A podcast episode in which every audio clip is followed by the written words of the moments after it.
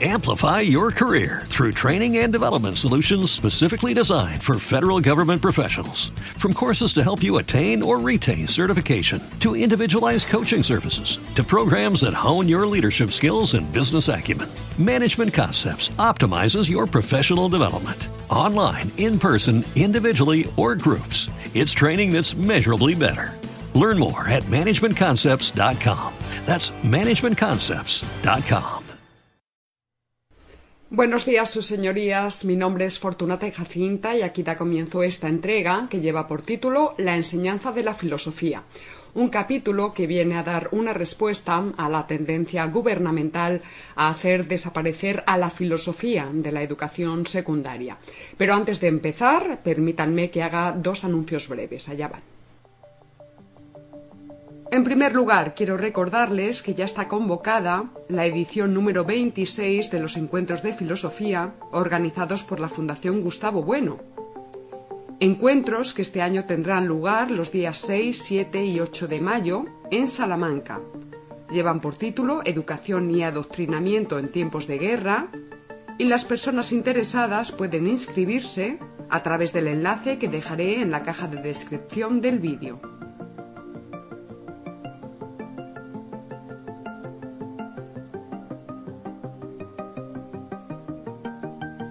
También quiero informarles de que el próximo sábado, día 2 de abril, estaré en Madrid y participaré en la quinta jornada de Metapolítica titulada Comunidad versus Globalización. Yo intervendré a las 18 horas con una conferencia en torno al problema de la eutaxia en su relación con las artes. El evento tendrá lugar en la calle Hilarión Eslava, número 36, en Los Bajos, esto se encuentra cerca del Metro Moncloa de Madrid.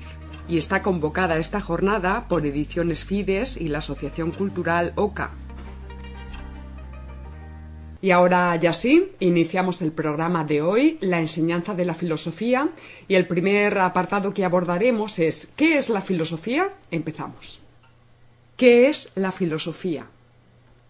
Lo primero que tiene que tener en cuenta un profesor de filosofía cuando en el instituto enseña a alumnos que por primera vez se ponen en contacto con la filosofía es que propiamente hablando y haciéndolo con rigor no existe la filosofía, sino las filosofías. Es decir, hay muchas filosofías y éstas no conviven precisamente en armonía, sino en permanente polémica.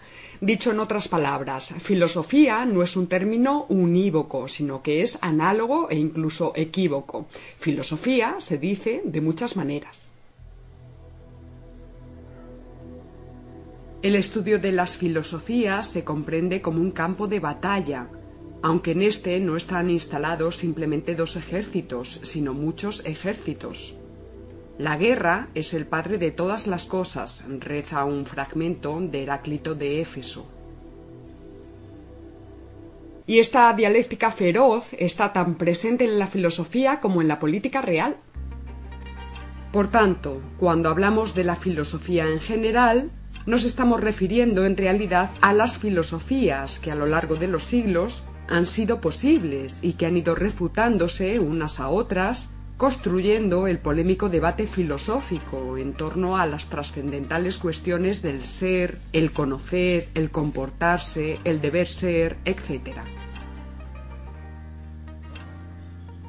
Por tanto, la polémica es consustancial al existir mismo de la filosofía, así como en general es consustancial al mundo de los seres humanos, por no hablar de la lucha por la existencia en el salvaje mundo natural, Dicho de otro modo, sin polémica, la filosofía no podría siquiera ponerse en marcha, no podría.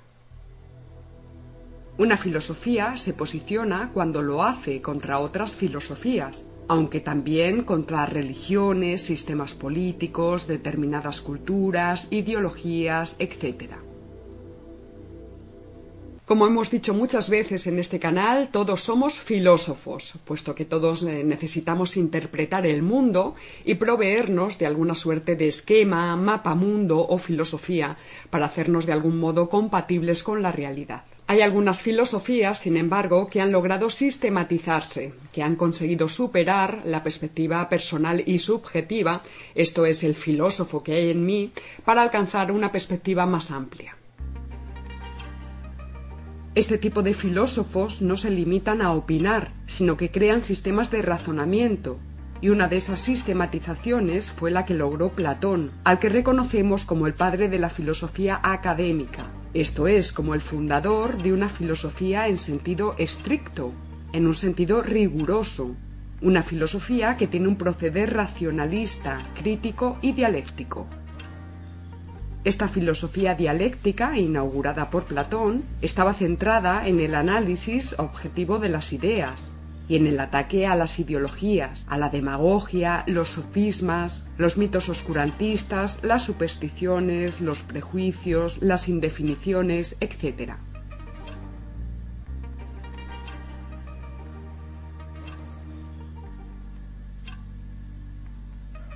La filosofía, por tanto, ha de ser crítica, y criticar es clasificar, cribar, es decir, es saber diferenciar teniendo en cuenta las semejanzas, pues el conocer mismo no consiste en contemplar esencias puras al margen de las cosas, sino que consiste en comparar y contrastar unas cosas con otras, unas ideas con otras, unos sistemas con otros sistemas. Porque lo cierto es que una cosa no se comprende por sí misma, sino poniéndola en relación con otras cosas y con su entorno en general. El filósofo, como decía Sócrates, es el tábano que con su aguijón viene a despertar a los hombres. En este caso viene a despertar a los alumnos de bachillerato y viene a despertarlos de su sueño infantil, para iniciarlos en una etapa vital en la que empiezan a pensar de un modo dialéctico. Para ciertos alumnos, su introducción en el mundo de la filosofía puede resultar todo un impacto, y del profesor depende que a través de ese impacto, pues el alumno se zambulla en las profundidades de la filosofía o que simplemente la comprenda como una especie de locura o como una inutilidad materialismo y espiritualismo.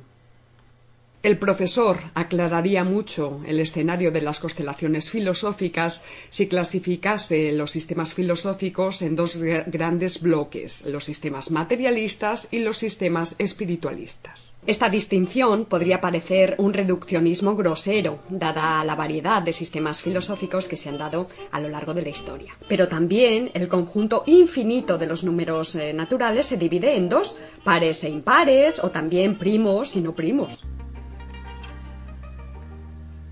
No obstante, se han dado pocos sistemas filosóficos a lo largo de la historia, cada uno con sus múltiples matices y variaciones o ramificaciones. Por ejemplo, tenemos el platonismo, aristotelismo, escolasticismo, cartesianismo, espinosismo, kantismo, hegelianismo, marxismo, fenomenología. ¿Te está gustando este episodio? Hazte fan desde el botón apoyar del podcast de Nivos. Elige tu aportación y podrás escuchar este y el resto de sus episodios extra. Además, ayudarás a su productor a seguir creando contenido con la misma pasión y dedicación. Amplify your career through training and development solutions specifically designed for federal government professionals. From courses to help you attain or retain certification, to individualized coaching services, to programs that hone your leadership skills and business acumen, Management Concepts optimizes your professional development. Online, in person, individually, or groups, it's training that's measurably better. Learn more at managementconcepts.com. That's managementconcepts.com.